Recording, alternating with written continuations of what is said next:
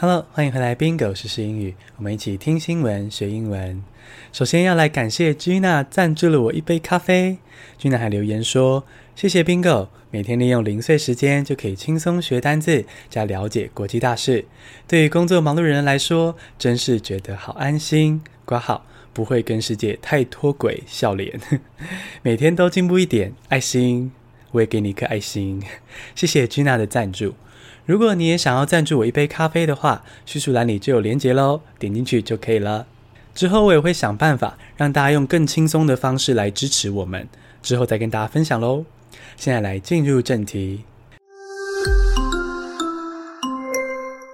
第一个单字是 froster，f r a u d s t e r，froster，诈骗犯是名词，英式英语。The scam often involved a fraudster calling students and informing them they had been implicated in a crime in China. 澳洲的中国留学生最近遭到诈骗。这个诈骗手法是，他们会接到电话威胁他们，说：“哦，你在中国涉入犯罪，或是你的身份遭偷窃了，所以呢，我现在命令你要假装自己被绑架。”这什么意思呢？就是他们要拍下照片，或也许甚至影片，来假装自己被绑架，比如说手被绑起来啊，或是衣服破破烂烂的，然后呢，威胁自己的家人，叫他们付赎金。那这些赎金当然是落入这些可恶的诈骗犯手中。那这些诈骗犯呢，就是 froster。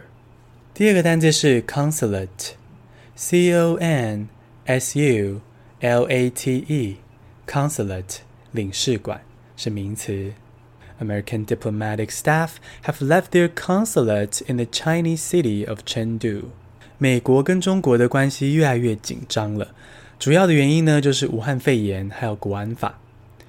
那因为关系越来越紧张，他们就对对方的领事馆动刀了。美国先动刀，他对休斯顿的中国领事馆说：“哦，我要关闭这个领事馆，中国的外交人员给我回去。”那中国呢，这边就报复，就说成都这边的美国领事馆我要关掉，美国外交人员给我回去。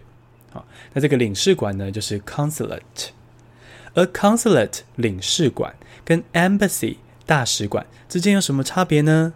他们都是外交人员工作的地方，不过 embassy 比较大，层级比较高。那 embassy 呢，通常是设立在呃国家的首都。而 consulate 呢，则是设立在一些人口稠密啊或者热闹的大城市。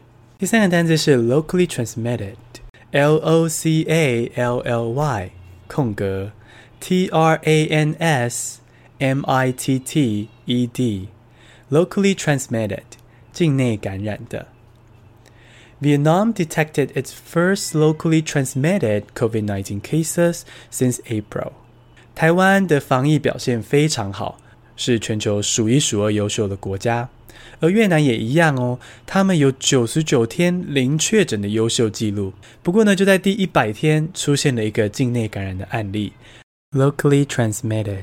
第四个单字是 renewables，R E N E W A B L E S，renewables，再生能源是名词。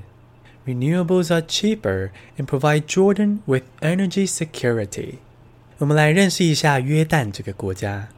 我们先想象一下世界地图，在非洲的右边就是阿拉伯半岛，阿拉伯半岛中间一大块就是沙乌地阿拉伯这个国家，而它的北方是约旦，在更北就是以色列。约旦这个国家是非常缺少能源的，它没有化石燃料，农业的用地也很少，水资源也很稀缺。不过呢，幸好。约旦非常适合发展再生能源，哦，它的风力跟日照都很充足，所以喽，他们就很致力的发展再生能源。